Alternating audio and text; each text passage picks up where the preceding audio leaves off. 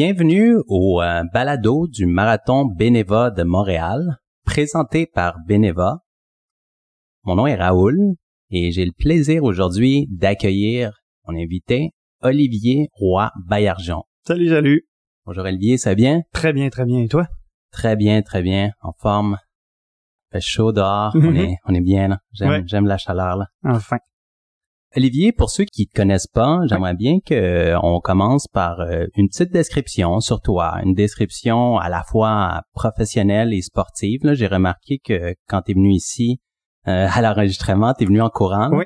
C'est une bonne manière d'introduire, en fait, euh, la manière dont j'ai commencé à courir, puis qui est aussi pertinente en lien avec mon, mon profil euh, professionnel, comme tu disais, parce que moi, j'ai commencé à courir assez tardivement dans la vie, en 2014, donc j'avais 28 ans.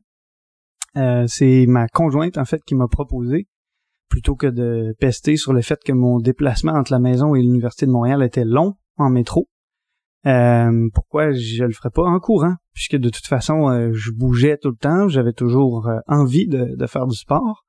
Puis plutôt que d'essayer de trouver du temps dans mon horaire ben je transférais le temps que je passais en métro par du temps que je passais à courir. Donc euh, coureur utilitaire à partir euh, de l'automne 2014 pour aller faire la dernière année de mon doctorat en aménagement euh, à l'université de Montréal à l'école d'urbanisme euh, parce que c'est ça, j'étais euh, normalement voué à devenir professeur d'université en urbanisme. C'est ça que je me destinais à faire.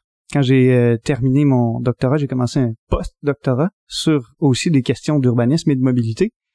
Et euh, comme j'avais déjà fait le choix, moi, d'être un coureur utilitaire, de faire euh, du transport actif, euh, ben, je me suis penché en fait sur les conditions de mobilité dans les grandes villes comme Montréal ou Toronto.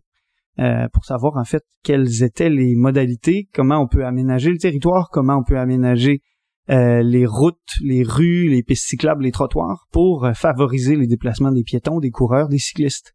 Et donc tout ça c'est rattaché ensemble un peu si tu veux.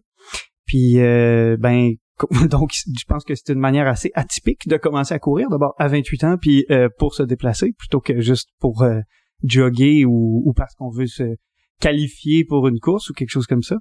Puis euh, j'ai aussi euh, progressé, disons, de façon atypique en commençant par du trail long. J'ai fait des 30, 40, 50, 60 et 80 kilomètres en trail avant de mettre pour la première fois de ma vie un dossard pour une course sur route. Et euh, une des dernières distances que j'ai faites en fait dans toute ma vie, c'est un 5 kilomètres sur route parce qu'après avoir fait des longs trails, je suis descendu vers le marathon. Puis là, tranquillement, je... Donc, alors que je vieillis et que j'ai de moins en moins de possibilités de faire des bons chronos sur des, des courtes distances sur route, c'est vers ça que je me tourne plus maintenant parce que j'ai envie de continuer à découvrir de nouvelles choses. Alors, euh, dans ta jeunesse, euh, puis dans ton adolescence, puis peut-être dans ta début vingtaine, la course à pied, ça faisait pas nécessairement partie de ta vie? Zéro. En fait, euh, j'ai jamais été euh, un sportif régulier. J'ai toujours été un gars qui a aimé jouer au hockey dans le cours d'école euh, avec mes amis les soirs d'hiver, les fins de semaine. Euh, puis j'ai jamais eu de permis de conduire. Donc j'ai jamais pu me déplacer autrement qu'en marchant pour prendre l'autobus ou en prenant mon vélo pour me déplacer euh, en ville. Même à Québec, puis même dans les années 90. Euh, fait que nécessairement, ça, ça a construit chez moi une sorte d'habitude que ben, de dépenser de l'énergie pour se déplacer, c'est juste la chose logique à faire. Mais non, j'ai, pas couru euh, de façon régulière, c'est ça, avant d'avoir 28 ans. Avant que je découvre en fait que ça peut être une activité en soi. Je sais pas pourquoi, j'imagine que je voyais souvent des gens le faire, mais que ça allumait rien chez moi. Euh, faire mes déplacements à vélo, en Bixi, pour aller faire mes commissions et tout, on aurait dit que ça ça me suffisait. Puis présentement, est-ce que tu te considères comme un coureur utilitaire ou un coureur en sentier ou un coureur de route, là, présentement, si on a... Euh, clairement pas sentier. Ça, je dois dire que j'ai euh, arrêté de mettre des dossards pour des courses en sentier parce que j'ai découvert que j'ai pas de plaisir à euh, avoir peur de m'enfarger dans les racines, dans les descentes, à me faire dépasser par des gars dont je sais qu'ils sont beaucoup moins rapides que moi sur des courses sur route, à dépasser tout le monde en montée, mais à me faire redépasser par tout le monde en descente. Euh, le, le- le- j'adore aller jogger en sentier. J'adore passer par les, sentiers du Mont-Royal quand j'ai juste euh, une balade à faire ou que je vais aller jaser avec des amis. Mais je déteste euh, que mon esprit compétitif ne puisse pas s'exprimer en sentier. Donc oui, clairement un coureur sur route. Non, par contre, je je considère pas que je suis un coureur utilitaire parce que j'ai la chance aujourd'hui que mon bureau est à la maison. Donc, j'ai plus de raison de faire un déplacement à la course à pied pour aller travailler. Euh, mais je continue quand même à m'entraîner comme un coureur utilitaire. C'est juste que maintenant, mon point de départ et mon point d'arrivée sont au même endroit. Euh, donc, euh, quand je travaillais dans un bureau au centre-ville, ben, après avoir déposé ma fille à la garderie, je courais jusqu'au bureau, puis le soir, je refaisais le contraire. Maintenant, une fois que je l'ai déposé à l'école, je cours jusqu'à la maison donc euh, c'est un peu euh, une manière de dire j'ai gardé l'habitude de doubler, comme le font euh, tous les plus grands coureurs sur la planète qui s'entraînent très sérieusement. Mais je suis plus un coureur utilitaire là, autant que je l'étais à l'époque où j'avais un, emploi ailleurs qu'à la maison. Puis tu as parlé un peu de travailler à la maison. Mm-hmm. J'imagine qu'on parle de travailler pour l'entreprise La Clinique du Coureur. Exact. Est-ce que tu pourrais nous en parler un peu? Oui. Alors, ben, la Clinique du Coureur, c'est à la base un organisme de formation continue pour les professionnels de la santé et du sport. Donc, les physios, les chiros, les ostéos, les médecins du sport, mais aussi les kin, les staps, les coachs, les différents préparateurs physiques euh, qui veulent euh, avoir toute l'information vulgarisée sur la prévention et le traitement des blessures aux membres inférieurs, donc du bas du dos jusqu'au bout des orteils. Grosso modo, si tu traites des gens qui se sont blessés en jouant au soccer, en courant, en faisant du basket ou en essayant de lever euh, un piano durant leur déménagement, là, euh, as une raison de venir faire nos formations pour euh, être sûr de savoir ben, diagnostiquer comme il faut les blessures que les gens se sont faites, euh, proposer un plan de traitement pertinent pour aider ces personnes-là, premièrement, à se débarrasser de leurs blessures, puis ensuite à revenir à leurs activités professionnelles, euh, comme sportive. Et euh, ben depuis un certain temps, on a aussi choisi de pas seulement former les professionnels de la santé et du sport, mais aussi d'accompagner les coureurs.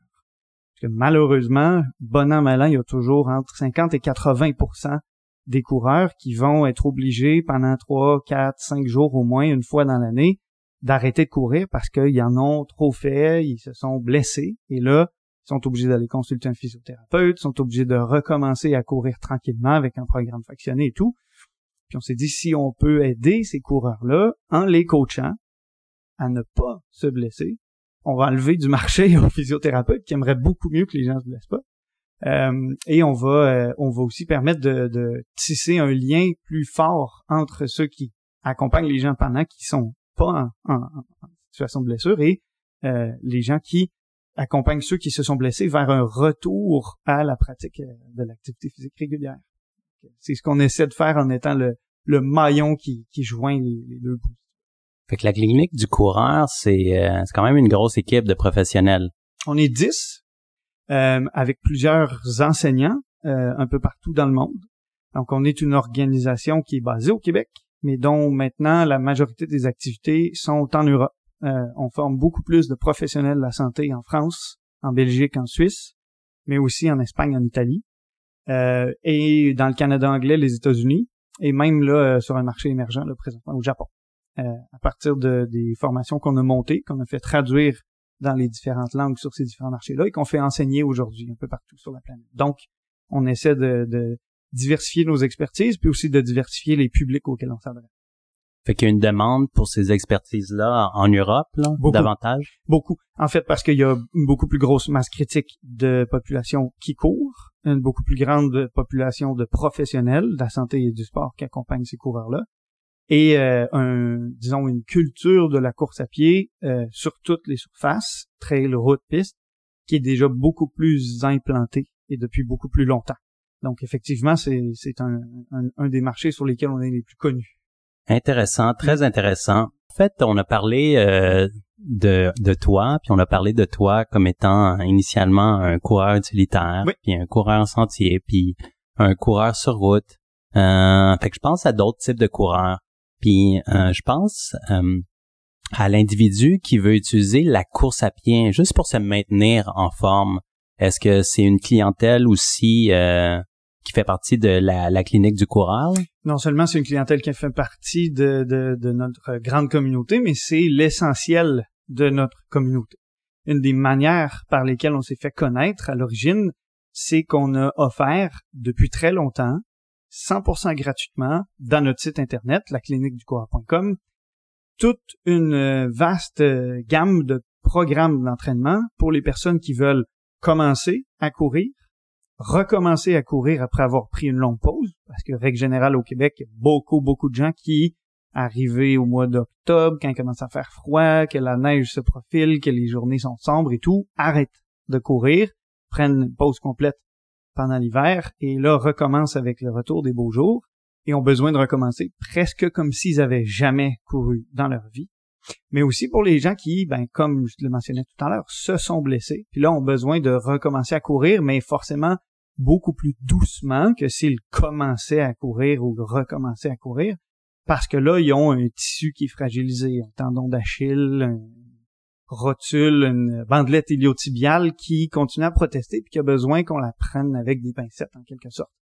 Donc, on a dans notre site depuis très longtemps, puis c'est de loin la section de notre site qui est la plus consultée, euh, toute cette série de programmes-là pour des gens qui veulent faire un premier 5 km, des gens qui veulent se fixer des objectifs de temps sur un marathon, des gens qui veulent explorer le trail, aller faire un premier ultra ou faire une première qualification pour une course, aller chercher des stones pour l'UTMB ou je ne sais trop, mais aussi tout à l'autre bout du spectre pour des gens qui justement se sont fait dire euh, la santé par la course à pied.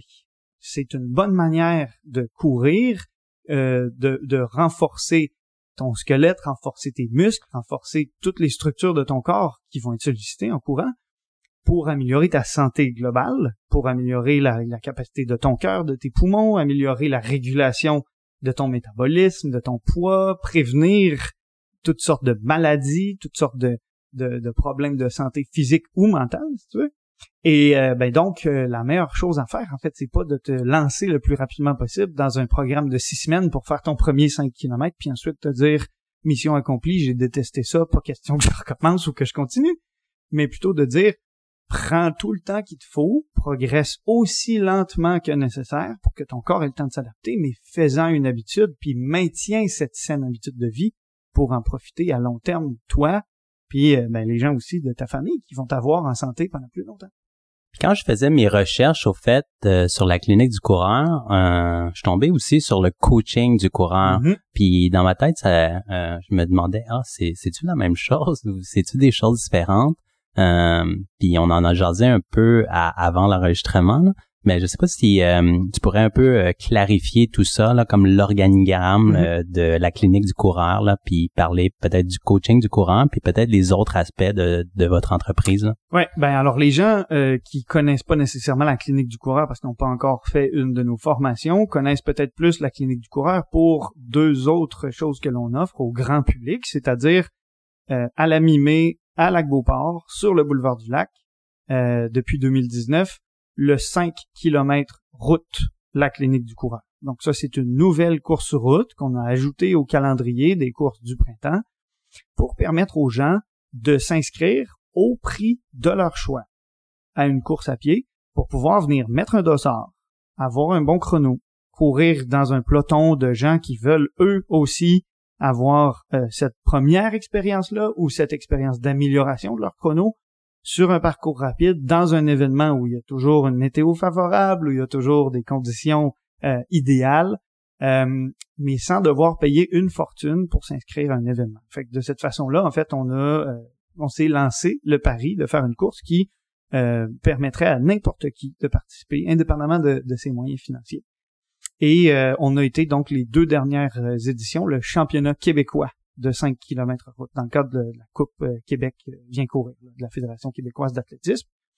Euh, D'ailleurs, ben justement, là, dans ton épisode avec Elissa, elle, te parlait là, de, ce nouveau record de parcours qu'elle est venue faire le 13 mai dernier, 15-42. Moi, c'est un chrono dont je rêve, honnêtement. J'étais là aux premières loges pour assister à cette performance-là, puis j'en reviens toujours pas.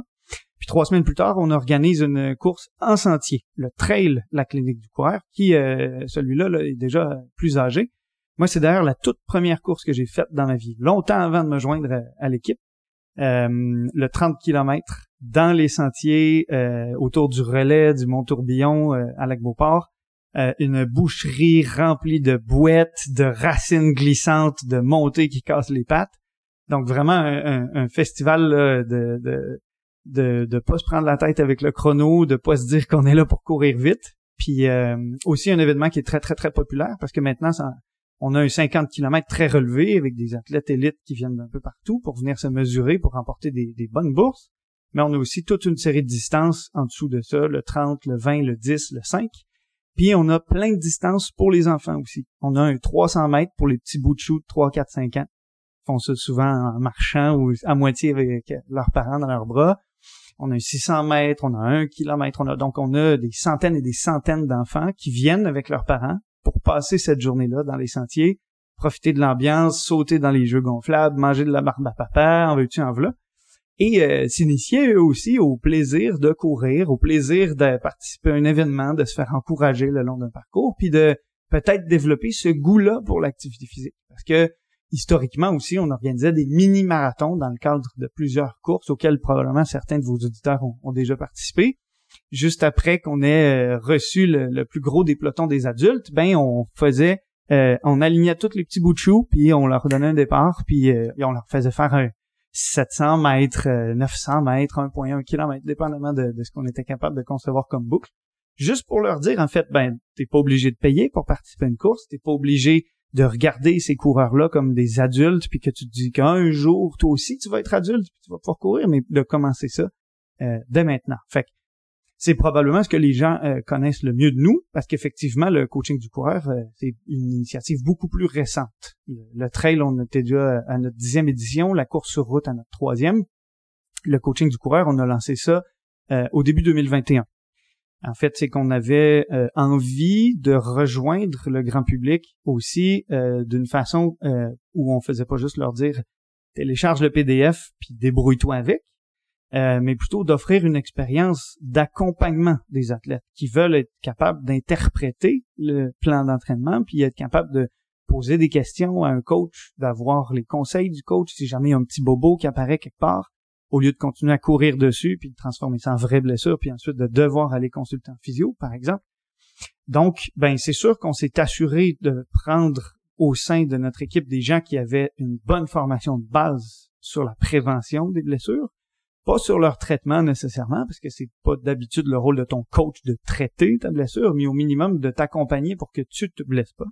Et euh, le pari qu'on a fait, en fait, c'était que de plutôt que de, recruter des coachs euh, qui faisaient ça déjà depuis longtemps, puis qui n'étaient plus nécessairement des coureurs eux-mêmes, on est parti d'un modèle qui avait été développé par un des artisans centraux euh, du développement du coaching du coureur, qui était de faire que les coachs soient eux-mêmes des athlètes qui ont développé un intérêt pour le coaching, un peu comme ce qu'Elissa te racontait qu'elle a fait, sans nécessairement être euh, se former sur les bancs d'école pour devenir coach, mais qui, à force d'être coachés ou de se coacher eux-mêmes, comme c'est des autodidactes dans une certaine mesure aussi, ont euh, développé un goût pour partager leur expérience, partager l'expertise qu'ils ont acquise en s'entraînant eux-mêmes ou en se faisant entraîner par quelqu'un, et qui avaient envie de redonner à la communauté en démocratisant l'accès à un coach en quelque sorte, en disant ben euh, tu vas pas payer très cher parce que ben notre relation c'est plutôt que je te conseille puis je t'aide à te développer comme ça. Et euh, ben en échange moi qui suis un athlète de relativement haut niveau mais qui n'ai pas nécessairement les conditions pour vivre de mon sport ben le revenu d'un point que ça me procure de t'accompagner puis de te coacher va m'aider, par exemple, à payer mes billets d'avion pour aller participer à des courses de championnat ou de, tu sais, pour les choses pour lesquelles je suis pas soutenu financièrement par des équipementiers ou, euh, ou des organisations. Donc, c'était comme un, un pari gagnant-gagnant, en quelque sorte, de permettre à des athlètes de relativement haut niveau de se faire un peu une crédibilité comme entraîneur et de mettre à la disposition de la communauté aussi des coachs qui ont plutôt une spécialisation en prévention des blessures plutôt qu'en sciences de l'activité physique. Fait que c'était l'objectif avec le coaching du corps. Puis c'est euh, par cette entremise-là, en fait, qu'on a été mis en contact avec l'organisation du marathon euh, bénévole de Montréal et qu'on est devenu, en, quelque sorte, le l'organisation partenaire euh, responsable du, du, conseil en matière d'entraînement pour éviter aux gens de se blesser et de la production de programmes d'entraînement spécifiques pour l'événement pour que les gens sachent euh, comment partir s'ils veulent s'entraîner de leur côté. euh, en téléchargeant nos programmes et euh, en, en, en, se préparant pour la course, en s'assurant de faire tout ce qu'il faut pour arriver euh, en santé sur la ligne de départ. Fait que je sais pas si tu pourrais nous parler davantage sur ce partenariat-là, spécifiquement avec le marathon Bénéva de Montréal. Les bases, en fait, ça a été que dès que l'organisation a repris l'événement, au moment où il devait avoir lieu en 2021, mais que bon, pour les circonstances sanitaires que l'on connaît, il n'a pas pu avoir lieu. Euh, on avait déjà tissé ce partenariat-là en vertu duquel donc on, produisait du contenu de conseil pour les coureurs, euh, pour les accompagner de façon périodique pendant leur préparation pour l'événement, pour donc les, aider à, à pas faire des erreurs classiques en matière d'entraînement, pour les aider à faire les bons choix en matière de chaussures, en matière d'hydratation, de nutrition, en matière de gestion de leur effort pendant la course. Et euh, ben, comme on sait que euh, une des, un des vecteurs, si tu veux, en quelque sorte, de fidélisation d'une clientèle pour un événement, en fait, c'est de pas juste dire aux gens euh, merci d'avoir acheté ton dossard, on se voit dans six mois sur la ligne de départ, puis une fois que tu auras pris ta banane puis ta médaille, sac ton camp chez vous, puis on se revoit l'année prochaine. Alors nous, le choix qu'on avait fait à ce moment-là, c'est de proposer à l'organisation ben, euh, pour ceux qui veulent s'entraîner par eux-mêmes, on produit des programmes en PDF, ils sont disponibles gratuitement, ils les téléchargent, ils les impriment, ils mettent sur leur frigo, ils partent avec ça, puis on les verra le jour de l'événement si c'est ce qu'ils souhaitent faire. Mais pour ceux et celles qui euh, ont envie de se sentir accompagnés tout au long du processus, on va aussi offrir une gamme de services complémentaires qui vont faire en sorte que pour eux, le Marathon Bénévole de Montréal, ça va être un événement important dans leur année mais toute la préparation pour cet événement-là va aussi être une sorte de quête dans laquelle ils vont sentir qu'on leur euh, on leur offre des occasions de se familiariser avec le parcours, de se familiariser avec différentes manières de s'entraîner, de se familiariser avec d'autres personnes qui vont prendre le départ avec eux, par exemple. Donc, on a organisé l'année dernière une sortie de reconnaissance du début du parcours euh, où on a fait donc euh, une, les dix premiers kilomètres sous forme d'entraînement, fartlek une minute, une minute, mais à partir de la ligne de départ à l'espace 67, en passant par le pont de la Concorde de Vieux-Montréal. Euh, on a fait des ce qu'on a animé des clubs virtuels en quelque sorte. Ça, c'est un des produits ou services distinctifs, tu veux, qu'on a développé avec le coaching du coureur. C'est qu'on sait qu'il y a des gens qui s'entraînent d'un peu partout au Québec et qui n'ont pas nécessairement le temps ou les moyens ou la disponibilité près de chez eux d'un club d'athlétisme qui s'entraîne à horaire euh, régulier euh, ou euh, qui en ont un mais ça donne mal parce que les soirées d'entraînement c'est le mardi puis le jeudi puis eux sont responsables des enfants pendant que leur conjoint ou leur conjointe ont fouille-moi quelle activité. Donc on, on, a proposé en fait ces clubs d'entraînement là où chacun participe d'où il ou elle veut quand il ou elle veut faire le programme. Donc on a un coach euh, par exemple, pour le, club du marathon bénévole Montréal, on, a constitué une équipe avec mon collègue Guillaume Ouellette et moi, où on invite les gens donc à entrer dans le club, s'entraîner en suivant le programme du club, échanger avec les autres membres du club et avec les coachs du club, avoir un programme dans leur téléphone, mais euh, se sentir libre en fait ben, de faire la séance euh, très très tôt le matin ou tard le soir parce que c'est le seul moment où ils peuvent, de faire le mercredi la séance qui était prévue le mardi, parce que dans le fond, ils sont autonomes avec ça, mais qui se sentent accompagnés pour que ce soit plus que juste un PDF que une fois que tu as coché euh, sur ton frigo, ben t'as pas vraiment de valeur à, ajouter avec ça. Donc, on organise des entraînements de groupe où les gens puissent euh, venir euh, s'entraîner, par exemple, sur le Mont-Royal pendant l'été pour se rencontrer de façon régulière. On a des webinaires pour informer les gens, répondre à leurs questions. Donc, dans les semaines qui vont précéder l'événement, on va regarder ensemble le guide de l'athlète, on va regarder le parcours, on va regarder les prévisions météo, on va donner des mises en garde. Ben, préparez-vous, vous allez affronter la côte Berry au 11e kilomètre, alors assurez-vous de gérer votre effort. Euh, il va y avoir des tables avec des ravitaillements à telle et telle et telle distance. Assurez-vous de prévoir des gels ou des compotes ou des jujubes pour prendre des glucides pendant l'effort et tout l'arrivée va être là, ça finit par une bonne descente, mais une petite remontée à la fin. Donc, ce genre de, de service d'accompagnement qui est une valeur ajoutée, en quelque sorte, puis qui fait en sorte que les gens, tout au long de leur préparation, sentent qu'ils ont comme des jalons euh, dans, dans, leur, euh, dans leur préparation qui, qui leur donnent hâte à l'événement, puis qui fait en sorte qu'ils arrivent vraiment bien préparés pour l'événement. Je trouve ça très euh, intéressant, en fait, tous les aspects, là, puis tous les services que vous offrez. Là Au fait, tu parlais du, du PDF que, Mhm. que les coureurs accrochent sur leur sur leur frigo. Là. Euh, je pense qu'il y en a beaucoup de coureurs qui débutent avec ça. Mhm. Puis je pense que c'est une bonne façon de débuter. Là. Souvent, comme euh, euh, le coureur veut pas trop investir, puis euh, puis il fait ça. Mhm. Il dit ah, je vais je vais faire je vais suivre un programme, je, je vais prendre ce programme-là qui est offert gratuitement. Puis euh, il réussit à atteindre, comment dire, comme un, un résultat. Puis après ça, euh, s'il a aimé cette euh, aventure-là, ben il, il se dit ah mais comme hmm, peut-être je vais regarder les autres services plus spécialisés, puis peut-être en faisant quelque chose de plus la, la prochaine fois, euh, je vais obtenir comme un, une, je vais progresser, je vais obtenir un meilleur résultat. Mhm. Hum, fait que j'ai, j'ai aimé comme euh, ta description de, de tous les services là. En termes de popularité, qu'est-ce que tu trouves qui est comme, euh, tiens, y a des choses qui ont été comme ah wow ça, ça a vraiment marché, ça ça l'a moins bien marché. Euh, qu'est-ce que les gens euh, euh, demandent ou exigent ou euh, sont intéressés là? Y a-tu des, des stratégies qui qui fonctionnent plus que d'autres? Toutes les stratégies qui aident le coureur ou la coureuse à se retirer la charge mentale de se demander qu'est-ce que je devrais faire aujourd'hui vont être bénéfiques. Pour certaines personnes, d'avoir un PDF imprimé sur le frigo, c'est suffisant. Parce qu'ils regardent sur le frigo, ils voient ce qui est écrit, puis ils vont le faire. Mais euh, ben, dans la communauté de coureurs, il y en a beaucoup qui sont plutôt euh, des personnalités de type A, euh, très, euh, disons, overachiever, ou qui ont vraiment un besoin de démontrer qu'ils sont capables de tout faire, qu'il serait absolument inconcevable pour eux de ne pas aller faire ce qui est au programme. C'est malheureusement beaucoup de ce type de coureurs-là qui, s'ils font juste appliquer de façon très très rigide ce qui est écrit sur le fameux PDF imprimé sur le frigo, vont s'amener à se blesser ou à se surmener euh, parce qu'ils écoutent plus leur corps, ils écoutent le programme.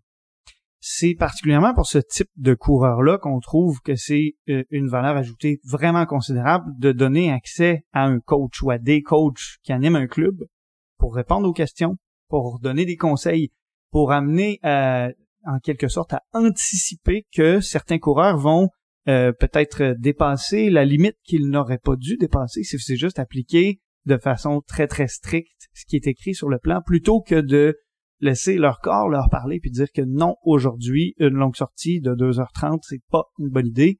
Il fait trop chaud, t'as un peu mal aux genoux, t'es vraiment fatigué de ta grosse semaine au travail.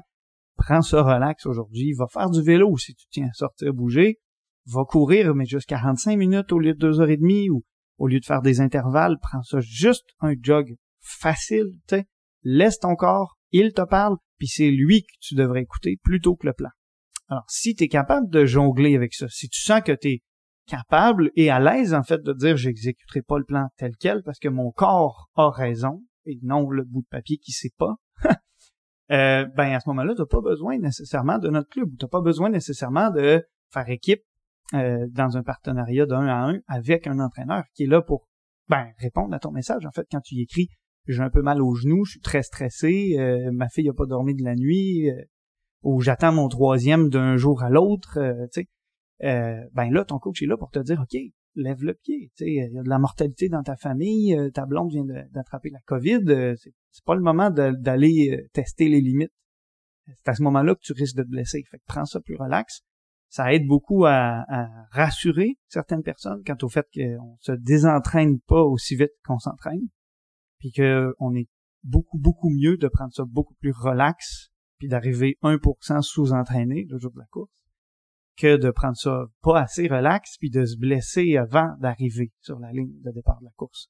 Donc, moi, je pense que ce qui fonctionne le mieux, c'est de euh, de permettre à chaque profil d'individu, chaque type de coureur ou de coureuse, de venir trouver ce qu'il recherche dans le type d'accompagnement qu'il recherche, à condition que cette personne-là soit capable de s'écouter elle-même et euh, d'aller euh, chercher conseil auprès des, des bonnes ressources euh, ou de, de, de s'entraîner de façon 100% autonome, mais en s'écoutant elle-même. Puis si je pense à quelqu'un, un coureur qui, qui voudrait, disons, participer au, au marathon Mhm. bénévole de Montréal, comme le, le full, là. Ouais. Euh, puis il cherche, euh, dans le fond, à, à avoir comme un programme d'entraînement. Puis quand je parle d'un programme d'entraînement, c'est comme, je vois ça vraiment très large. ok? Je veux inclure comme euh, tous les aspects en, qui, qui vont m'aider à, euh, à atteindre mon objectif qui est qui peut être euh, compléter le marathon ou compléter le marathon dans une certaine euh, avec un certain objectif de temps. Mhm. Euh, fait que ça serait quoi les piliers comme à pour ce coureur là Oui, tu sais, on va dire comme il y a le tu sais la, la course en tant que telle puis l'entraînement en tant que tel. Mais moi, je pense à des choses comme la nutrition, puis je pense à, des choses comme l'hydratation, puis je pense des choses que comme on fait avant notre événement, puis la journée même, puis tout ça. Euh, je sais pas si tu pourrais parler un peu de ça, là, des, des comment tu vois ça comme les, les piliers d'un programme d'entraînement. C'est quoi les choses à garder en tête, puis euh, que, que tu devrais quand même euh, passer un peu de temps à soit investiguer ou t'informer là, pour avoir pour passer une belle journée, là, finalement. Ben, c'est sûr, là, tu as mentionné en fait ce qui sont les deux piliers. Il y a quand tu t'entraînes puis quand tu t'entraînes pas. Ou ce qu'on appelle l'entraînement puis l'entraînement caché. Ce que tu fais pendant que tu cours ou pendant que tu fais du sport, puis ce que tu fais entre les moments où tu cours ou tu fais du sport pour t'assurer d'être dans les bonnes dispositions pour retourner en fait. Fait si on, commence par l'entraînement caché, en fait, c'est vraiment simple. La science est très, très, très claire là-dessus. Le plus tu vas dormir, le mieux tu vas absorber la charge d'entraînement que tu t'es imposée et le mieux tu vas t'adapter à l'entraînement que tu as fait pour que la prochaine fois que tu fasses une séance similaire, ton corps y soit capable de la faire, cette séance-là, et que euh, la, fatigue que ça t'a généré, les courbatures que ça t'a généré soient moindres. Donc, le même stress d'entraînement va provoquer une réaction moindre du corps. C'est donc en dormant le plus possible et en mangeant systématiquement au moins à ta faim. Puis ça, euh, c'est une pente qui peut être très glissante parce qu'il y a des gens qui mangent des whippets, puis des poutines, puis des hot dogs, puis des chips, puis qui se font dire c'est une mauvaise idée, tu manges ces choses-là, c'est mauvais pour ta santé et tout, puis qui euh, ont plutôt tendance à se faire critiquer par les gens qui ont euh, une approche, euh, disons, de santé extrême, qu'on pourrait parler dans le cas de l'alimentation d'orthorexie. Tu manges les aliments qui sont sains. Tu sais, une salade de kale, c'est meilleur que des whippets pour toi. Si tu cours 175, 180, 190 km par semaine, c'est pas vrai qu'une salade de kale, ça va fournir l'énergie dont tu as besoin pour effectuer ta séance puis pour en récupérer.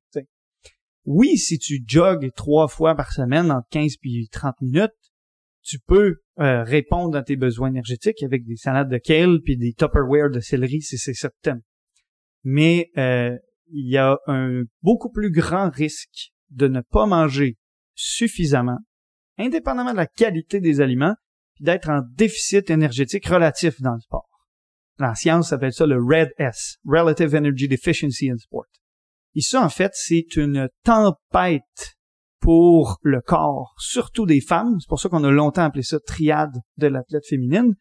Maintenant, on appelle ça Red S parce que c'est pas que les athlètes féminines qui sont concernées par ça, mais les femmes qui s'entraînent dur puis qui mangent pas assez, même si elles mangent des super bons smoothies à la protéine de chanvre puis à la boisson de fouille-moi quoi, si on pas assez de calories dans leurs apports quotidiens par rapport à ce qu'elles dépensent, elles vont perdre la densité osseuse puis être à risque de faire des fractures de stress.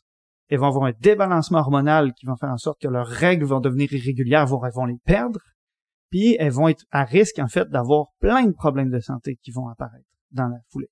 Alors les hommes, on va pas perdre nos règles, hein, mais on peut avoir quand même un débalancement hormonal, baisse de testostérone, baisse de libido, baisse de euh, d'appétit sexuel, mais aussi euh, baisse d'énergie, irritabilité, sommeil perturbé, perte de poids inexplicable, incapacité à compléter les séances qu'on était capable de compléter il y a pas si longtemps parce qu'on était en équilibre énergétique alors que là on l'est plus. Fait que ça clairement, euh, indépendamment de la distance que vous voulez faire, assurez-vous que dans votre bloc d'entraînement, vous mangez au moins pour compenser votre dépense énergétique. C'est sûr que si vous êtes suivi en nutrition, si vous avez un programme d'un ou une spécialiste pour vous aider à perdre du poids au bon rythme, suivez ce programme-là. Si vous êtes en surpoids et que votre médecin vous a recommandé de vous inscrire aux 5 km du marathon bénévole de Montréal pour vous donner l'objectif de perdre un peu de poids, suivez cet objectif-là. Mais si vous êtes en bonne santé, que vous voulez vous assurer de livrer la meilleure performance le jour possible, que ce soit de compléter le marathon sans marcher ou de faire un 5 km en bas de 16 minutes ou n'importe quoi entre les deux, assurez-vous de dormir le plus possible et de toujours manger assez.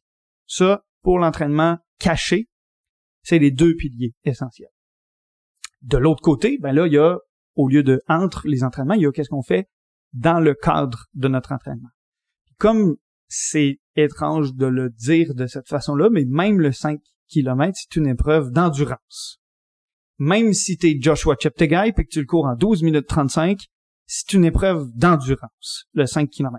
Pas au même titre que le marathon, mais ça s'inscrit dans la même tendance. C'est une épreuve d'endurance pour laquelle tu dois t'entraîner en endurance aussi. Fait que pour tout ce qui est les paramètres d'entraînement, en fait, ben tout le monde doit respecter les mêmes quatre blocs de construction.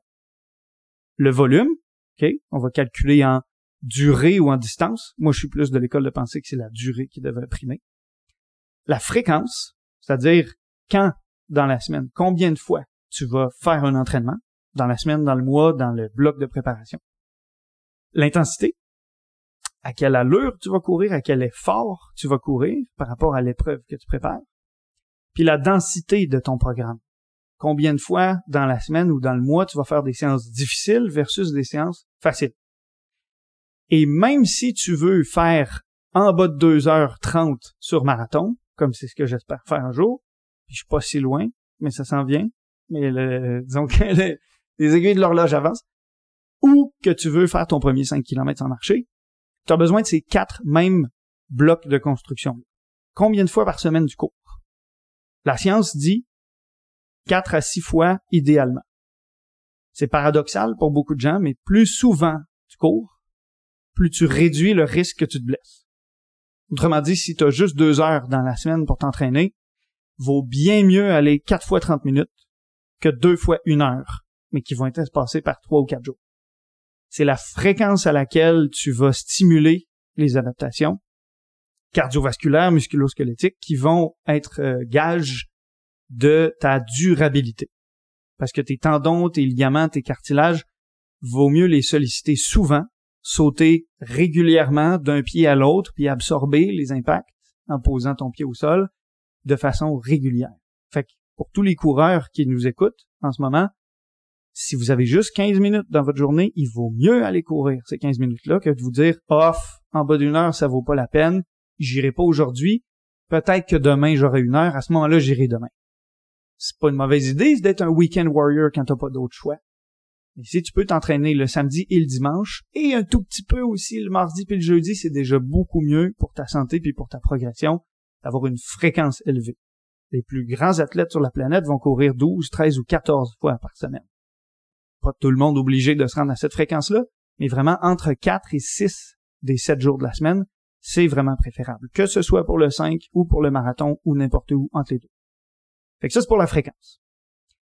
Ton volume en durée. Si tu fais du 5 km, tu n'auras pas besoin de faire des très longues sorties.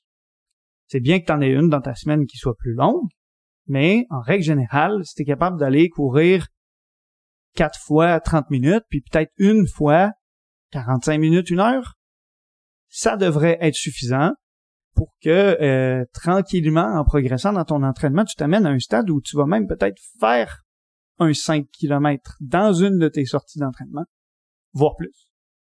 Et là, évidemment, ben, plus tu veux progresser, plus tu vas avoir intérêt à ce que certains euh, de, ces moments-là où tu vas courir comportent des minutes difficile à l'allure à laquelle tu veux courir. À l'autre bout du spectre, pour le marathon, ben c'est sûr que là, les durées vont varier.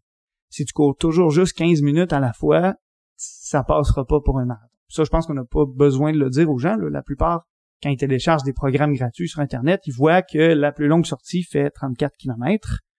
Et ça, c'est indépendant du fait que la personne veuille faire 2h20 ou 4h40 ça n'a pas tellement de sens de demander à toutes ces personnes-là de faire tout le monde une sortie de 34 km.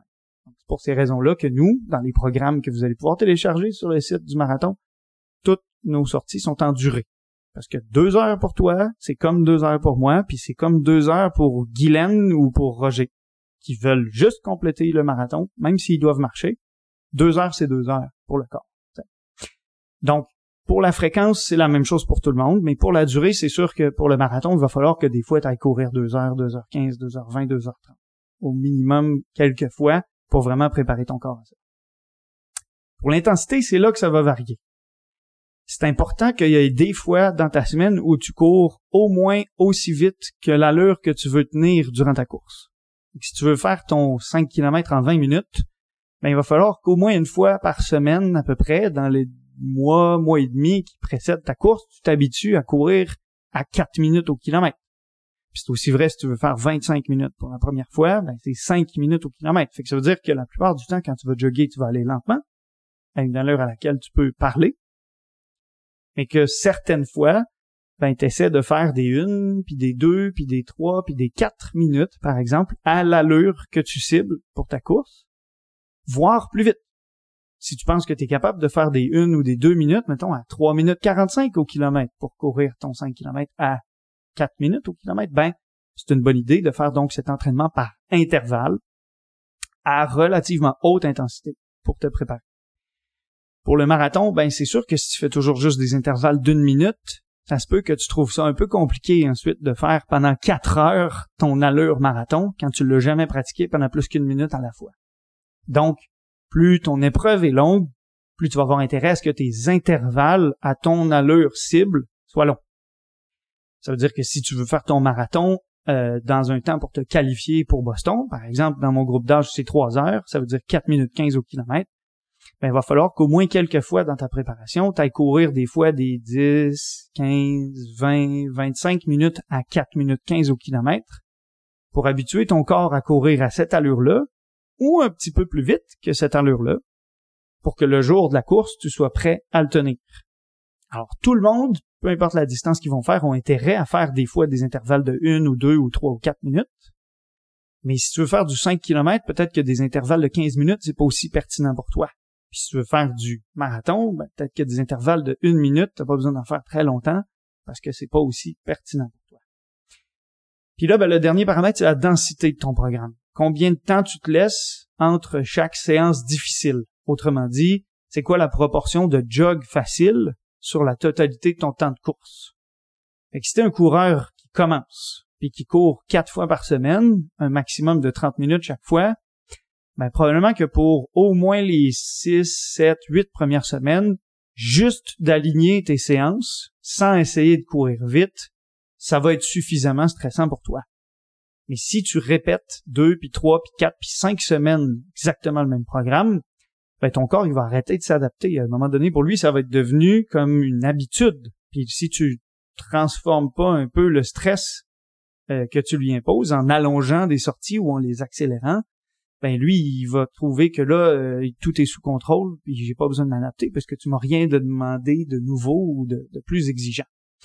Euh, au fur et à mesure que tu vas chercher à progresser, ben peut-être que sur les quatre fois que tu sors courir dans la semaine, il va y en avoir une durant laquelle tu vas faire des intervalles en courant vraiment vite puis ensuite vraiment lentement de façon euh, alternée. Puis peut-être que tu vas t'approcher de l'épreuve et tu vas ajouter une deuxième de ces quatre sorties-là dans ta semaine où là aussi tu vas chercher à faire une séance un peu difficile. Ce qui fait qu'au début, tu vas être passé d'un 0% de difficulté, toutes tes séances faciles, euh, et vers la fin, par exemple, un 50% de difficulté et 50% relativement facile. Fait que là, ton programme, en fait, il est devenu euh, vraiment beaucoup plus dense. Ça va aussi le cas avec les marathoniens ou marathoniennes qui veulent faire vraiment un bon chrono, mais qui vont faire des longues séances durant d'habitude les jours de fin de semaine, quand ils ont plus de temps libre, et qui vont inclure dans ces longues séances-là une longue portion d'effort à allure cible. Pour eux, c'est une séance de qualité, même si ça veut dire ne pas courir si vite que ça. Alors, s'ils essaient de faire deux autres séances par intervalle dans la semaine, sur par exemple six sorties de course, ben ça veut dire que trois de leurs sorties sont difficiles. Alors ça, ça fait un programme qui est très dense. Et donc, plus ton programme est dense, plus c'est, disons, exigeant pour ton corps de récupérer rapidement d'une séance avant d'aller faire la suivante. Fait longue explication, dans le fond, pour dire que euh, tant que tu as en tête ces quatre paramètres-là, à quelle fréquence je cours, quelle durée je fais chaque fois que je cours, quelle portion de toutes ces durées-là je fais à haute intensité, et euh, quelle durée je me laisse pour récupérer entre les journées qui sont difficiles. Tu peux te, construire ton propre programme presque comme tu veux. Mais si tu veux pas devoir penser à tous ces paramètres-là par toi-même, ben, tu vas télécharger nos programmes ou tu te joins à nos clubs. Wow! J'essayais de tout intégrer l'information, là. Euh, mais ouais, j'adore ça. J'adore ça. Je trouve ça euh, que c'est vraiment euh, ben un très structuré. Puis j'ai tout compris. Yes. Fait que ça a été très très clair. Ben, en tout cas pour moi, ça a été très clair. J'espère pour les, les gens qui, qui écoutent aussi, c'est mm-hmm. c'est clair pour eux. Puis au fait, euh, t'as jasé comme de, de quand même plusieurs distances, dont le 5 km puis dont le marathon. Mm-hmm. Si on parle plus spécifiquement des distances qui sont euh, proposées lors du marathon Beneva de Montréal, fait que le 1 km, le 5 km, le 10 km, le 21 km, puis le 42, euh, quel conseil que tu pourrais apporter? Tu sais, pour le 1 km, euh, j'essaie de penser à comme qui participe à ça, les enfants. Mm-hmm. Est-ce qu'il y a quand même euh, comme une préparation à faire pour ces enfants-là qui vont participer? Non les recommandations pour les enfants, tant du point de vue d'Athlétisme Canada puis de l'Association canadienne des entraîneurs que pour toutes les associations de pédiatres qui se sont penchés sur la pratique sportive, euh, recommandent en fait que pour les enfants, la course à pied, ce soit un jeu. Qu'on n'entraîne pas un enfant en lui faisant suivre un programme. Il suffit d'aller voir euh, dans un parc n'importe quel jour d'été, vos enfants, quand ils jouent, ils passent probablement 80% de leur temps à courir même si la structure de, de glissoire puis la structure de balançoire sont à 20 mètres l'une de l'autre, ils vont y aller en courant. Parce que pour eux, c'est amusant. Laisser les enfants jouer à la course, c'est la meilleure chose à faire. Et essayer de faire courir un enfant lentement pendant longtemps, c'est aller en l'envers de sa nature même. Alors, pour le 1 km, préparez-vous. Vous allez voir vos enfants sprinter pendant les 200 premiers mètres, puis marcher pendant les 800 mètres suivants. C'est tout. C'est pour cette raison-là, en fait, que plus ils sont jeunes, plus on leur fait faire des distances courtes. À notre trail, euh, on dit 300 mètres déjà à 4-5 ans, c'est amplement suffisant. Ils, vont de toute façon marcher de bonne proportion.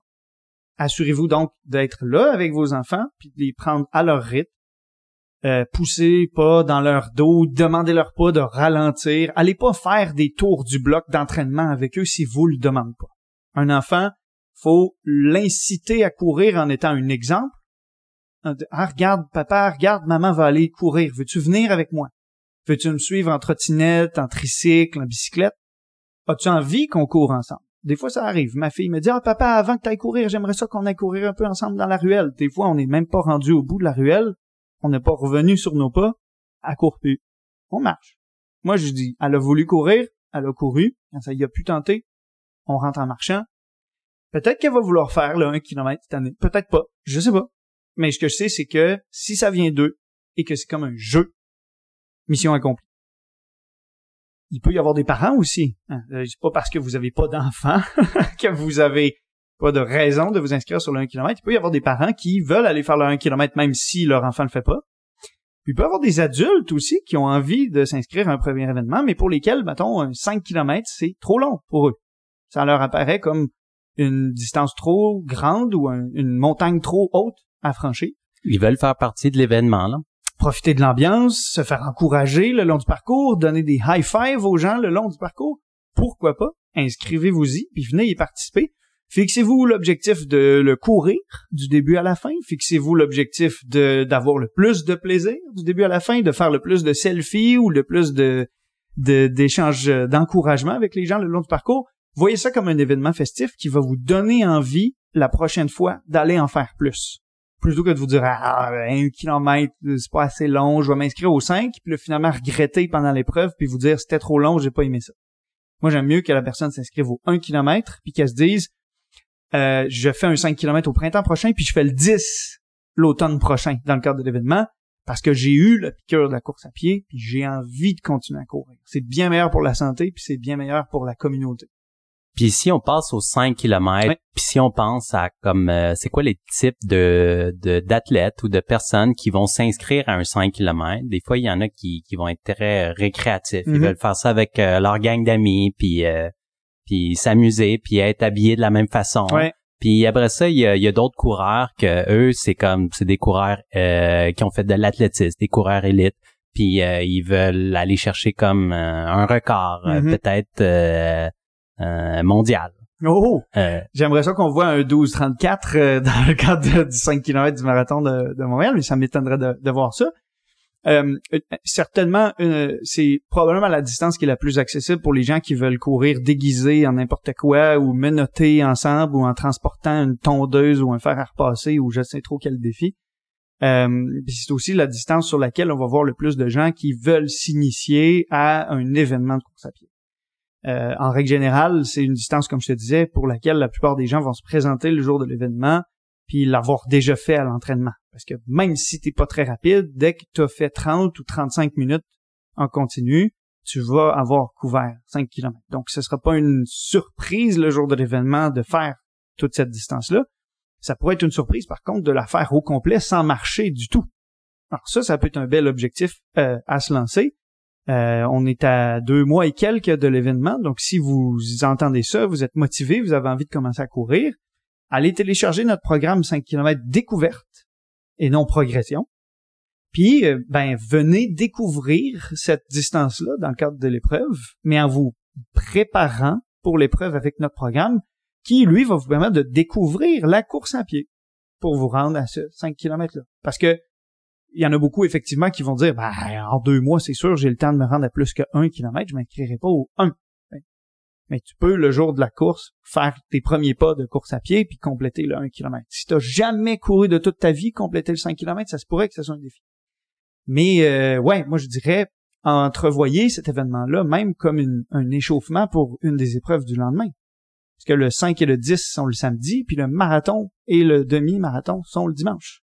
Donc, si vous avez envie de vous lancer un défi euh, d'activation active et de, de, commencer à profiter de l'ambiance de l'événement, ben pourquoi pas, par exemple, faire le demi le dimanche, mais de venir faire le 5 km comme votre dernier jog de, de- pour compléter votre préparation, par exemple. Ça peut être une, une occasion de d'être là les deux jours de l'événement, de découvrir un beau parcours dans le parc Maisonneuve, puis de, de prendre le pouls de la communauté, puis de réaliser en fait que vous avez un fort sentiment d'appartenance à tous ces gens-là qui, comme vous, ont envie de prendre un de leur week-end d'automne pour aller juste courir pour le plaisir. Ouais.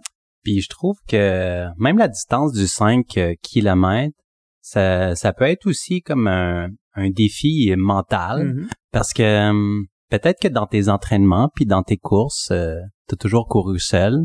Puis là, tu participes. Quand tu participes à un événement, ça peut être intimidant là, la première fois, là, la Mhm. première participation à être dans une foule de personnes. Mhm. Puis tu te poses des questions, tu sais pas comme si t'es où tu vas te situer là par rapport à cette foule là, Mhm. comment comment ça va se passer. Fait que ça, ça peut être comme un, un, un- un- une bonne façon de, de débuter dans la course, puis débuter aussi là comme avec un dépensement de soi euh, Oui. En, termes euh, mental. Tout à fait. C'est aussi à ça que je pensais, en fait. Je pense le simple fait de courir en peloton pendant les quatre premiers kilomètres, puis ensuite de voir le peloton qui s'étiole, de voir certaines personnes commencer à marcher, puis de se dire, OK, euh, je- moi, là, je dépasse des gens, je me fais pas dépasser. Juste, même si tu finis 493e, si tu as la fierté de dire, j'ai bien géré mon effort, puis j'ai dépassé des gens sans me faire dépasser, indépendamment de ta position, ton chrono, euh, ta position dans ton groupe d'âge, tu t'es lancé un défi de dépassement de soi, puis tu l'as atteint, tu as fixé un objectif, tu l'as réalisé, c'est très motivateur pour la prochaine fois. Puis si on monte encore, on double la distance. Ouais. Puis on dit ah non, le 5 km, je l'ai déjà fait, puis maintenant je m'attaque euh, aux 10 km. Ouais. Ou peut-être que certains vont dire ah le 5 km c'est passé, puis ils vont s'attaquer euh, dès le début aux 10 km. Puis peut-être d'autres coureurs qui euh, leur le 10 km c'est leur spécialité, puis Mhm. eux ils ont vraiment un objectif de de temps Mhm. ou euh, de temps soit en termes personnels ou de temps comme euh, en termes de euh, meilleur temps là, puis faire un podium. Que- Ben, le 10 km, il y a ça d'intéressant qui correspond pour beaucoup de coureurs à un seuil physiologique. Moi, quand j'essaie de courir autour de 33 minutes, tu vois, je suis juste en dessous de mon seuil ventilatoire 2, où là, vraiment, je sais, je respire vraiment très fort. Si je dépasse un tout petit peu ce seuil-là, j'arrive dans une zone qui est pas soutenable, tu sais. Fait que tu peux venir t'accoter sur quelque chose qui est confortablement difficile, tu as le temps de t'installer dans la course, tu cours pas après ta queue comme dans un 5 km où déjà si tu as perdu des précieuses secondes dans le premier kilomètre, tu pourras comme pas aller les rattraper parce que l'épreuve est vraiment courte, puis tu cours au-dessus de ton souffle, fait que dès le début, si tu veux, si tu pourchasses vraiment la performance, dès le début, un 5 km, c'est difficile, puis là, c'est juste, est-ce que je suis capable de garder un effort très difficile pendant encore 12, 13, 14 autres minutes, mais euh, pour beaucoup de coureurs, effectivement, ben, le 10 km, ça va être la plus longue distance qu'ils vont avoir faite de l'année parce qu'ils vont s'être entraînés juste pendant l'été, puis ils vont s'être rendus jusqu'au stade de faire presque 50, 55, 60 minutes à l'entraînement, mais ils n'auront jamais dépassé la distance dans le cadre d'une de leurs séances d'entraînement. Puis eux, ben, ils vont être plutôt autour du seuil physiologique de l'effort une heure. Puis pour cet effort-là aussi, tu sens dans le fond que c'est pas difficile au début tu sens que dans les 15, 20, 25 premières minutes d'un effort qui va durer presque une heure, c'est tout à fait soutenable. Tu devrais même être capable de parler un peu, en quelque sorte. Et c'est là vraiment que tu sens, en fait, que c'est plus pour des coureurs aguerris d'aller flirter avec leur ligne théorique de la performance optimale qu'ils pouvaient livrer ce jour-là.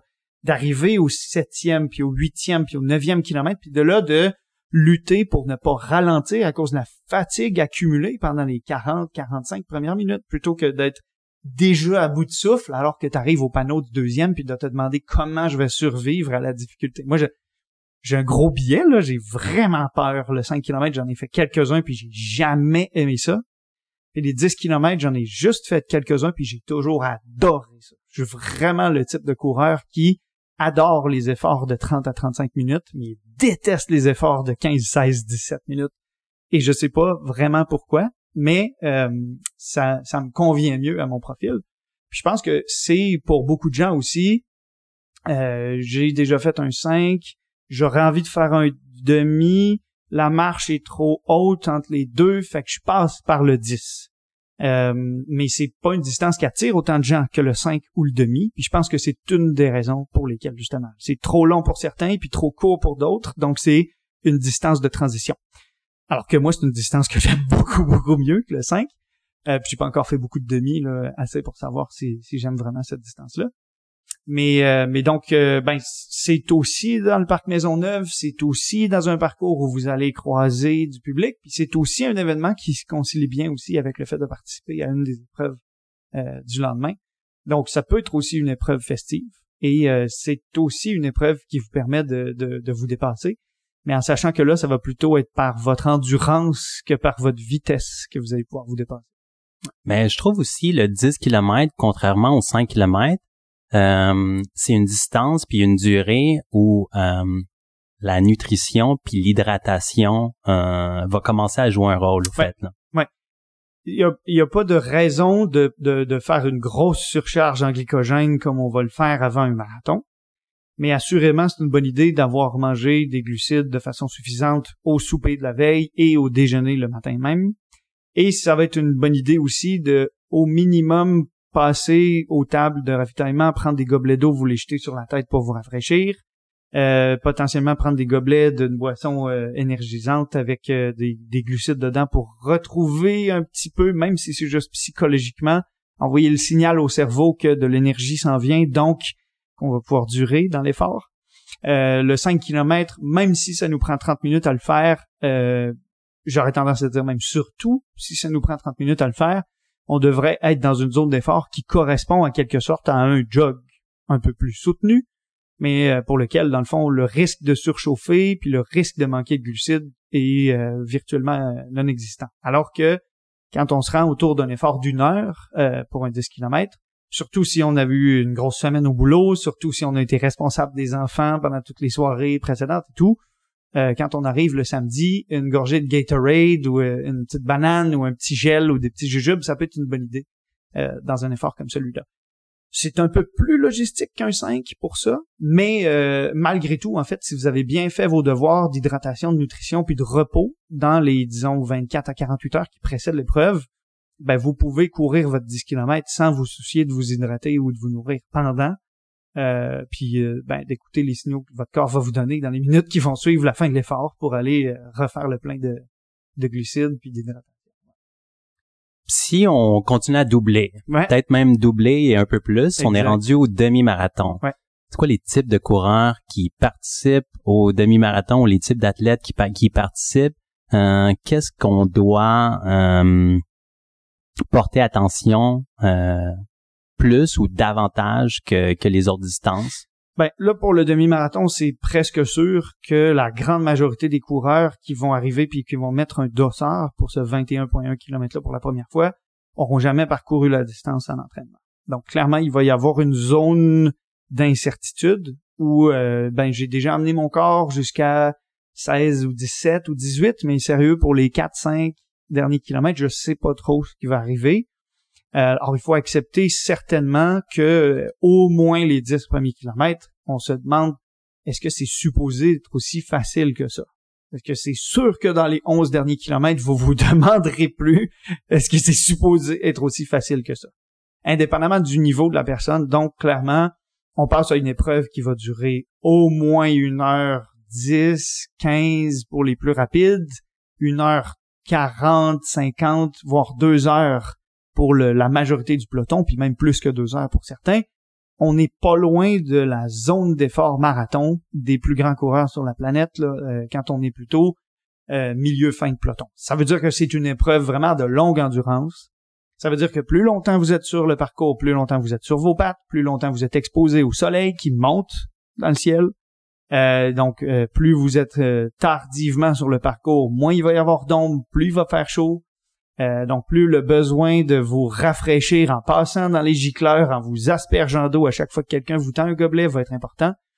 Et plus c'est vraiment important de sentir qu'au moins jusqu'au 13, 14, 15e kilomètre, on se dit c'est facile, je suis en contrôle, je, me sens capable de compléter l'épreuve. Il n'y a pas une personne sur la planète qui est partie trop lentement sur son premier demi-marathon. Euh, il y a des gens qui vont trouver qu'ils ont peut-être pris ça trop facile parce qu'ils ont été tellement capables d'accélérer dans les 5, 6, 7 derniers kilomètres qu'ils vont se demander et la prochaine fois, à quel point je pourrais partir plus vite? Et donc, à quel point je pourrais garder la même vitesse que durant mon premier dans les derniers kilomètres, mais en retranchant peut-être une ou deux minutes dans les 12 premiers kilomètres? Comme ça, amélioration de mon chrono.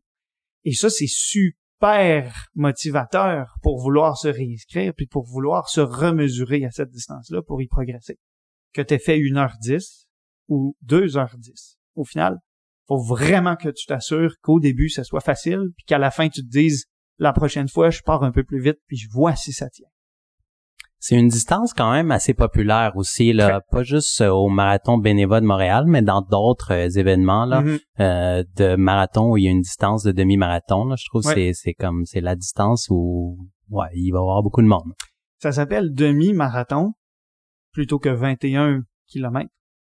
Mais moi, je considère que c'est vraiment pas juste un demi-marathon. Je trouve qu'en degré de difficulté pour la préparation puis pour l'exécution de l'épreuve, si c'est ton premier marathon, c'est presque comme quatre demi-marathons. Moi, j'aime à dire que si tu es relativement conservateur, ton premier demi dans le cadre d'un marathon, il va faire les 21.1 premiers kilomètres. Mais même si tu as été relativement conservateur, du 21 jusqu'au 30-31, c'est comme de faire un deuxième demi. Puis du 31 au 35, 36, 37, tu vas trouver ça encore aussi difficile que faire un demi.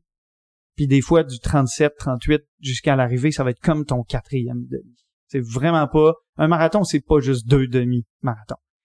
Ta préparation va exiger des séances beaucoup plus longues, va exiger des volumes beaucoup plus conséquents cumulativement dans la semaine, dans le mois, dans toute la préparation sur plusieurs mois va exiger que tu sois beaucoup, beaucoup plus assidu sur la nutrition, surtout dans les deux semaines qui précèdent pour t'assurer d'arriver avec des réserves de glycogène qui sont pleines, pour t'être entraîné durant tes séances par intervalle, puis pendant tes longues sorties, à boire ce que tu vas boire pendant l'épreuve, à manger ce que tu vas manger pendant l'épreuve, à t'assurer que ça reste bien dans ton estomac, que tu t'écœures pas du goût. Tu sais, durant un demi, t'auras pas le temps de prendre assez de gel ou assez de boisson aux glucides pour te dégoûter de ce goût-là. Et dans un marathon, surtout si tu fais 4h30, 5h, 5h30, c'est comme un ultra pour la plupart de ces gens-là.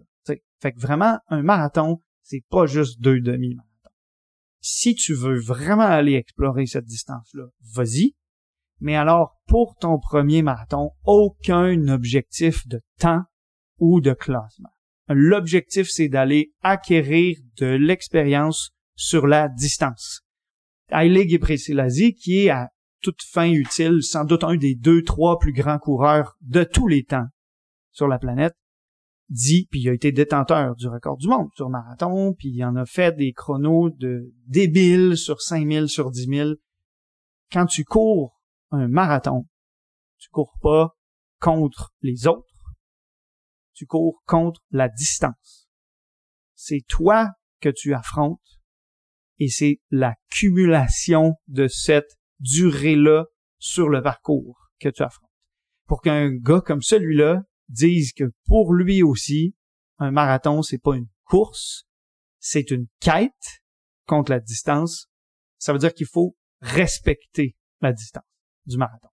Beaucoup plus que la distance du demi, en quelque sorte. Le demi, même si ça va pas si mal, même si ça va pas si bien, euh, tu vas finir en disant c'était difficile, mais je pourrais quand même en faire un autre dans quelques semaines. Quand tu termines un marathon à genoux, la langue à terre, euh, ça se peut que tu te dises c'est une trop grosse bouchée. Les coureurs sont drôlement faits parce qu'on a tendance quand même à s'inscrire au prochain très rapidement après, même une, expérience vraiment très difficile. Mais, mais pour un marathon, vraiment, c'est une toute autre créature qu'on affronte. Puis ça veut dire un tout autre entraînement et une toute autre exécution le jour là. Je trouve ça intéressant que tu dis parce que euh, souvent quand un coureur va me demander justement le, marathon par rapport à dire ah, j'ai j'ai complété euh, 4 5 demi-marathons, je pense que je suis prêt au marathon. Mm-hmm. euh, fait que souvent je dis ça, je dis ah tu sais pour pour l'avoir fait là quelques fois, je dis la la distance c'est le double, mais euh, la difficulté c'est peut-être comme cinq fois plus difficile. Fait que c'est pas il faut c'est pas deux fois plus difficile juste parce que la distance est doublée, mm-hmm. c'est comme il, il faut vraiment que tu t'attendes à quelque chose qui qui qui est plus que ça, beaucoup plus que ça.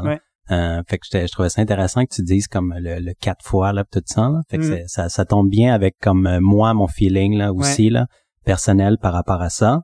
Euh, puis aussi, je trouve que tu sais, tantôt on a commencé à parler comme du défi mental dans le 5 km, là, de s'initier un peu à ça. Ben ça, je trouve c'est ça, ça rentre beaucoup en jeu dans le marathon, là, le défi mental. De un, la distance du demi-marathon, c'est une des distances les plus populaires, mais mm-hmm. comme au marathon, euh, pour en avoir déjà fait là, dans, dans des, des, des événements différents, euh, il, ça, ça devient à un moment donné il y a une séparation puis tu te retrouves euh, souvent au fait à courir seul mm-hmm. finalement dans, dans la deuxième moitié là, de euh, du, du marathon là. Ouais. c'est tout à fait vrai puis euh, puisque l'objectif de l'entraînement, c'est d'amener tranquillement le corps à subir les exigences spécifiques de ce que tu prépares. Ça peut être une très bonne idée quand tu commences à courir de te joindre à un club. Si tu veux avoir des rencontres fréquentes avec des gens qui veulent, comme toi, explorer ton quartier en même temps que toi, euh, un petit groupe avec lequel vous faites vos, longues sorties hebdomadaires parce que c'est plus motivant d'abord de savoir que tu te lèves tôt le matin la fin de semaine pour aller rejoindre des gens qui sont motivés comme toi pour aller affronter le vent, la pluie, la neige. Mais euh, il y aura personne qui va courir son marathon du début à la fin avec un gros groupe de gens, puis en profitant toujours de cet effet d'entraînement d'être en, en peloton. Donc, puisque c'est super exigeant de courir seul durant l'épreuve, c'est super important de t'habituer dans ta préparation à courir seul aussi. Euh, ça veut pas dire de passer de toutes tes sorties hebdomadaires avec ton groupe à plus aucune sortie dans la semaine avec ton groupe, mais de faire au moins quelques fois des longues sorties où peut-être tu commences avec ton groupe, mais puisque eux font du 5 ou du 10 ou du demi, mais toi, ça va être ton premier marathon, ben retourne avec eux, dépose-les à votre point de rendez-vous, puis là va faire ta dernière demi-heure ou ta dernière heure tout seul, sans musique si tu as l'intention de courir sans musique, sans partenaire d'entraînement, si tu as l'intention de courir sans être, ben, pas d'intention, mais puisque c'est par la force des choses qui va se produire, sur des rues sur lesquelles il y a peut-être moins de gens que tu vas croiser, parce que même sur des parcours dans des grandes villes comme Montréal ou Ottawa ou Toronto, il y a toujours des bouts sur le parcours où ben, on est le dimanche matin, il est tôt, les gens ils dorment encore, fait que t'as beau être sur Christophe Colomb dans un quartier qui est normalement animé, ce matin, non, il est pas animé. Donc, courir à des heures où il y a personne pour t'encourager, courir sur des bouts de parcours où il y a personne pour t'encourager, puis courir à ton allure à toi aussi. Parce que même si tu avais l'intention de suivre le lapin de 3h45, il va tout au tard y arriver un moment où tu vas devoir t'arrêter pour rattacher ton lacet, il y a quelqu'un qui va s'être arrêté pour boire à la prochaine station, il y a quelqu'un qui va faire un arrêt aux toilettes, le groupe va s'étioler, Peut-être qu'il va rester une ou deux personnes avec le lapin jusqu'à la toute fin, mais probablement que votre groupe va finir par être une sorte de file indienne accidentelle où vous êtes juste assez loin les uns des autres pour pas pouvoir sentir que vous courez encore ensemble. Donc, préparez-vous-y, tout simplement. Très, très bon conseil. Très, très bon conseil pour euh, les marathoniens, ceux qui vont être à leur premier marathon ou ceux qui sont déjà euh, expérimentés sur cette distance-là. Mm-hmm. Hum, bon, j'ai vraiment adoré tous les sujets qu'on a parlé pour euh, continuer dans des sujets euh, qui sont intéressants. Hum, quand je faisais mes investigations sur euh, mes recherches sur la clinique du coureur, puis aussi dans notre discussion d'avant enregistrement, on a jasé au fait du Kenya, mm-hmm. puis on a jasé des aventures de connaissances euh, que vous organisez. Euh, euh, je sais pas si tu pourrais nous en dire davantage. Ben, c'est sûr que pour nous, qui sommes des férus de course à pied, qui euh, pataugeons dans ce milieu-là depuis longtemps, puis qui analysons et observons les performances absolument euh, stratosphériques des coureurs qui viennent du Kenya depuis quand même euh, quelques décennies maintenant en athlétisme, en course sur route, pas encore en trail, mais ça s'en vient peut-être. Euh, c'était euh, un peu comme pour euh, les musulmans aller faire un pèlerinage à la Mecque que de se rendre au Kenya, d'aller vivre l'immersion dans la Mecque de la course à pied qui est Iten, sur les hauts plateaux de, de, de, la vallée du Rift au Kenya, où vivent et s'entraînent tous les plus grands coureurs du 800 mètres au marathon, euh, coureurs et coureuses, euh, athlètes masculins et féminins, euh, depuis une bonne quarante, cinquantaine d'années. on avait un désir très très fort d'aller étudier leurs pratiques, d'aller voir comment ces gens-là s'entraînent, d'aller voir ce que ces gens-là font quand ils s'entraînent pas, sais, l'entraînement caché dont on parlait tout à l'heure. Le thé sucré, les étirements, les siestes, les massages où tu te fais rentrer dans les muscles au point de mordre dans ta ceinture, euh, la farniente toute la journée dans une chaise de patio à jouer aux cartes ou à laver tes chaussures avec une, brosse puis un seau puis euh, à quoi ça ressemble le quotidien d'un athlète ou d'une athlète de très haut niveau?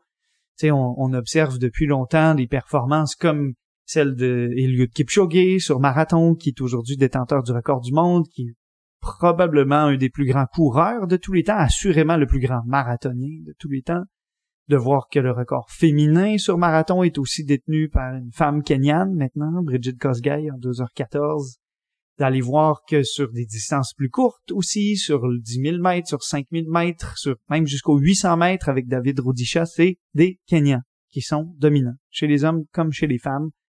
Euh, pourquoi est-ce qu'il y a autant d'athlètes du Kenya dans le top 100 des meilleurs chronos de tous les temps sur toutes ces distances-là? L'Afrique de l'Est, là, si tu aussi la Tanzanie, l'Éthiopie, c'est 99 des 100 chronos les plus rapides de tous les temps sur demi-marathon chez les hommes. 99 sur 100 clairement là-bas, il y a. C'est qui l'autre personne? Euh, J'ai pas, j'ai pas son nom euh, en mémoire, mais je pense que c'est euh, s'il est pas dans le top 100. Euh, non, c'est ça. Je pense que c'est Julien Vanders, qui est suisse, mais qui vit à Eton, au Kenya, qui est maintenant fréquente une Kenyane, s'entraîne au Kenya. Et, fait que 100%. 100% finalement, c'est des Kenyans. C'est juste que lui, la, la citoyenneté. euh, suisse. Euh, c'est il y a énormément d'hypothèses dans la culture populaire, dans la presse un peu spécialisée en course à pied, les magazines, les blogs, les, chaînes YouTube, et même dans la recherche scientifique. Qu'est-ce qu'il y a de spécial au Kenya? Est-ce qu'il y a quelque chose dans l'eau? Est-ce que c'est le fait que c'est à 2400 mètres d'altitude? Est-ce que c'est le fait qu'ils mangent de l'ougali pour tout leur repas? Est-ce que cette fameuse farine de maïs là est, un ingrédient magique qui améliore l'économie de course ou la VO2 max des coureurs? Est-ce que c'est parce qu'ils ont des mollets minces et des jambes longues? Est-ce que c'est parce qu'ils ils, tolèrent mieux la chaleur? Ou est-ce que...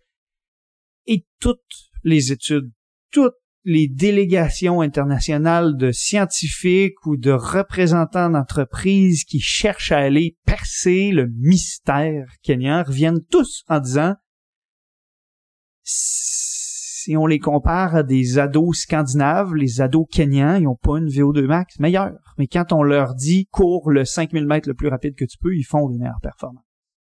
Si on mesure la circonférence de leurs mollets, elles sont plus petites, mais si on mesure la circonférence des mollets de gens qui ont d'aussi petits mollets ailleurs sur la planète, ben ils sont pas aussi rapides que les Kenyans. Si on fait manger de l'ougali à tout le monde, ben ils performent pas aussi bien que les Kenyans.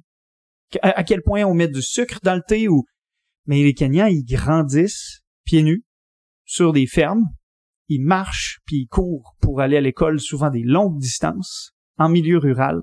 Ils ont un mode de vie qui est physiquement exigeant ils vivent dans des conditions de pauvreté en vertu desquelles un des seuls vecteurs d'émancipation puis d'ascension socio-économique, c'est la performance sportive qui leur permet de remporter des bourses.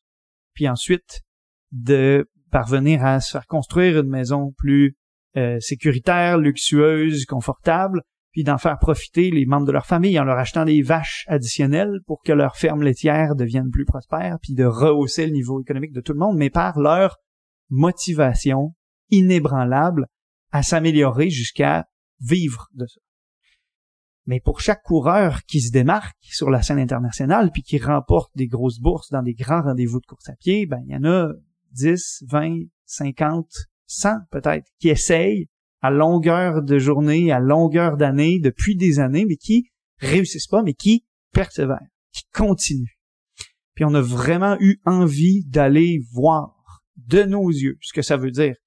Ben, de côtoyer ces gens-là, de manger comme eux, de vivre à leur rythme, de se réveiller aux mêmes heures, de, partir jogger à l'aube avec des chemins boueux puis les coqs qui chantent, d'avoir de la difficulté à respirer dès qu'il y a une moindre petite montée parce qu'à 2400 mètres d'altitude, t'as les poumons qui brûlent parce qu'on dirait qu'il n'y a pas d'air qui entre dedans, Et on a voulu offrir la possibilité aussi aux professionnels de la santé et du sport qu'on a formés en prévention des blessures, puis en traitement des blessures en course à pied, d'aller avec nous côtoyer ces gens-là, s'entraîner avec ces gens-là, puis recevoir des athlètes pour discuter avec eux, pour leur faire nous parler de leurs bobos, pour leur faire nous parler de comment ils se sont faits cette douleur fémoropatellaire ou ce syndrome de la bandelette iliotibiale ou cette hanche qui accroche quand ils font des intervalles. Et donc, comme ça, ben, on a pu euh, jouer à euh, se prendre pour des Kenyans, des fois, à aller participer avec eux au fartlek du mardi ou du jeudi, à essayer de les suivre à des allures complètement impossibles sur ces chemins de terre parsemés de cailloux avec des montées puis des descentes partout où d'aller, comme tous les plus grands athlètes sur la planète le font, s'entraîner sur la piste du stade Kipchoge à Eldoret pour faire des intervalles. Une minute plus lent par kilomètre qu'eux, mais quand même en, en, se la jouant un peu euh, superstar international pour voir un peu ce que c'est de voir ces trains-là d'athlètes qui se courent en file indienne à 15-20 de long à 2030 km en ayant l'air d'être dans un effort facile puis en en persévérant puis en remettant mille fois sur leur métier euh, leur travail puis euh, de, de, de, pouvoir faire profiter à, tous ces professionnels de la santé et du sport là donc de, de ce que ça veut dire de d'étudier cette culture là de l'intérieur même si c'est pour des courts séjours. Et donc on a tellement aimé cette aventure immersive là qu'on y retourne l'année prochaine encore une fois de la fin février euh, à la mi-mars pour former ces professionnels du sport et de la santé-là, en rencontrant à nouveau ces grands athlètes, en les analysant quand ils se sont blessés, en leur faisant des, des plans de traitement, mais aussi pour offrir l'occasion à monsieur et madame tout le monde qui, comme nous, observent ces performances stratosphériques-là, un peu des athlètes kenyans, la chance d'aller, eux aussi, vivre là-bas environ deux semaines pour s'entraîner, pour voir ce que c'est la centaine et, il y a au moins une centaine de groupes de coureurs qui arpentent la ville à toute heure du jour, à, tous les jours de la semaine, joindre des groupes comme ça, improvisés pour participer à des jogs, s'entraîner sur les mêmes lieux que ces gens-là, dormir dans des camps, dans des conditions similaires, manger la même nourriture. Donc, avec le coaching du coureur, on propose euh, ces deux camps d'entraînement-là. On en a un du 1er au 11 mars, puis un deuxième du 11 au 21 mars 2024. Un qui est pour les athlètes qui se sentent, euh, disons, sérieux et qui veulent s'accomplir, qui veulent essayer d'aller s'entraîner là-bas pour progresser, pour revenir ici puis sentir qu'ils sont déjà passés à un niveau supérieur et prêts à aller livrer des meilleures performances sur leur course, mais aussi un pour les gens qui veulent aller découvrir cette culture-là de l'intérieur, s'entraîner au rythme des Kenyans, une fois le matin, une fois l'après-midi, presque tous les jours, avec un mode de vie qui est très calé sur l'entraînement, mais juste dans l'optique de découverte, de revenir ici, la tête pleine de souvenirs, et euh, l'envie de, peut-être émuler les pratiques de ces hommes et de ces femmes absolument euh, admirables euh, qu'on a pu côtoyer quand on était là-bas nous-mêmes. Puis d'après tes observations, les coureurs qui, les athlètes qui participent à, cette aventure-là, mm-hmm. bon, on a parlé comme de du pace là, de, la vitesse là, mais mettons on met la vitesse de à part quand ils reviennent de cette aventure-là, qu'est-ce qu'ils en ont retiré? C'est quoi les choses qui, c'est quoi leur takeaway vraiment là, tu sais? Euh, ils vont pas aussi vite, mais c'est quoi les choses qu'ils peuvent déjà commencer comme à intégrer, puis comme, euh, puis pour pouvoir progresser davantage? De loin, la chose la plus importante qu'on apprend quand on côtoie ces gens-là, c'est que, indépendamment de notre niveau actuel, euh, on peut s'améliorer si on croit fortement en cette capacité-là, que notre corps peut nous permettre de faire beaucoup plus que ce qu'on pensait initialement. Pouvait nous faire faire. Euh, cette confiance inébranlable dans nos moyens, euh, c'est très difficile de l'acquérir si on a toujours l'impression de faire la même chose, puis qu'on côtoie pas ces personnes inspirantes qui se dépassent, qui s'améliorent, parce qu'elles sont euh, auto-hypnotisées presque par leur désir de s'améliorer, puis parce qu'il y a personne pour se mettre en travers de leur chemin entre leur niveau actuel puis leur niveau futur. Moi, je pense que l'apprentissage le plus important et de loin quand on va là-bas, c'est que si on se donne la peine d'être sérieux dans notre pratique, comme eux se donnent la peine d'être sérieux dans leur pratique, c'est impossible qu'on ne se découvre pas sous un nouveau jour. Moi, je pense que le deuxième apprentissage, c'est que on a souvent tendance à euh, penser que tout ce qui fait partie de notre environnement de vie et tout ce qui fait partie de notre quotidien est essentiel puisqu'on l'a autour de nous.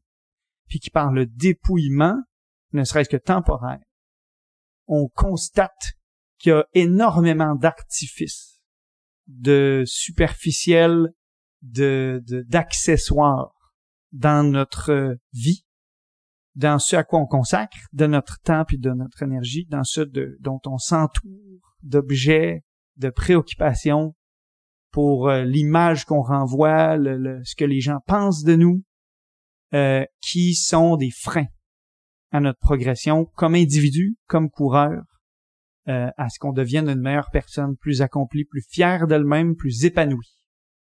Euh, quand tu côtoies les enfants, les femmes que tu côtoies quand tu vas au Kenya, tu constates que ces gens-là vivent de presque rien d'autre que de leur détermination, un petit peu de nourriture, un petit peu d'accompagnement de,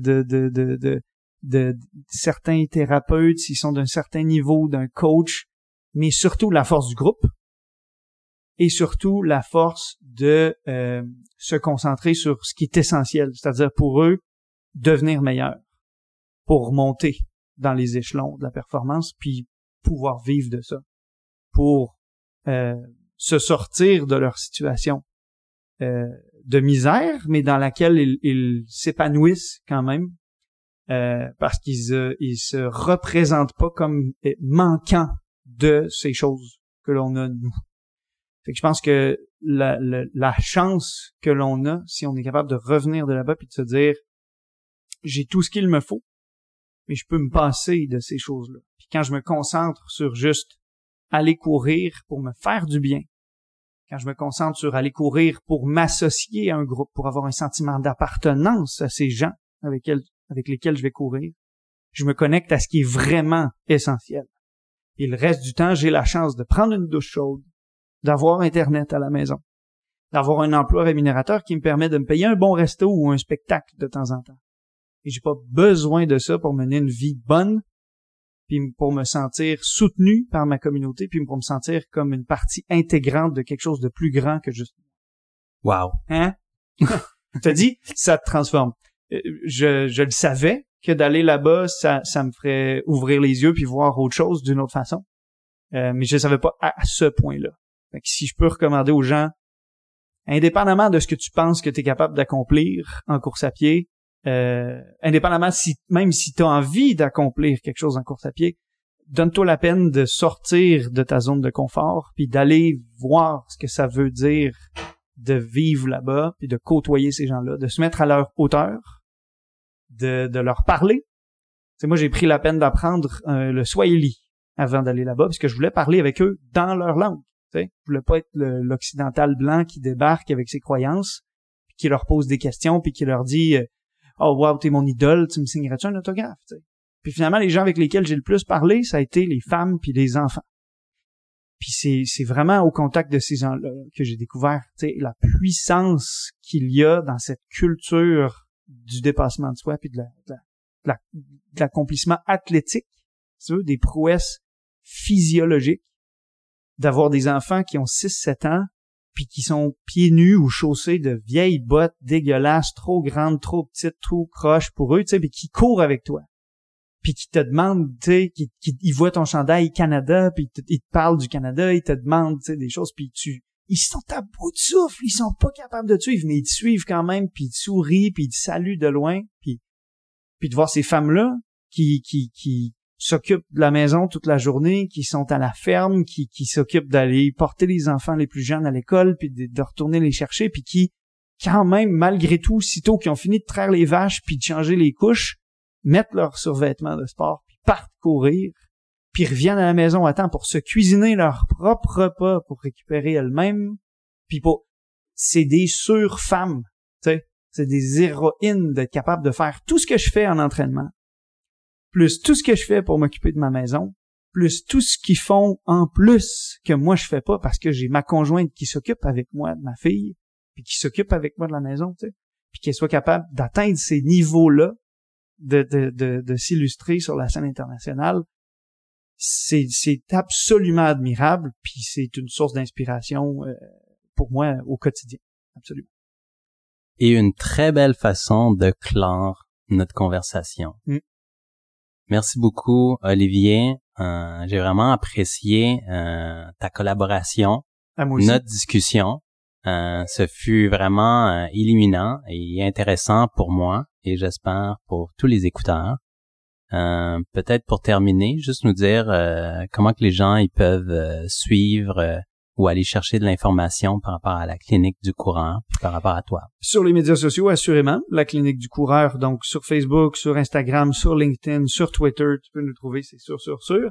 Tu peux aussi suivre le coaching du coureur, qui est comme une autre entité euh, qui a ses propres médias sociaux.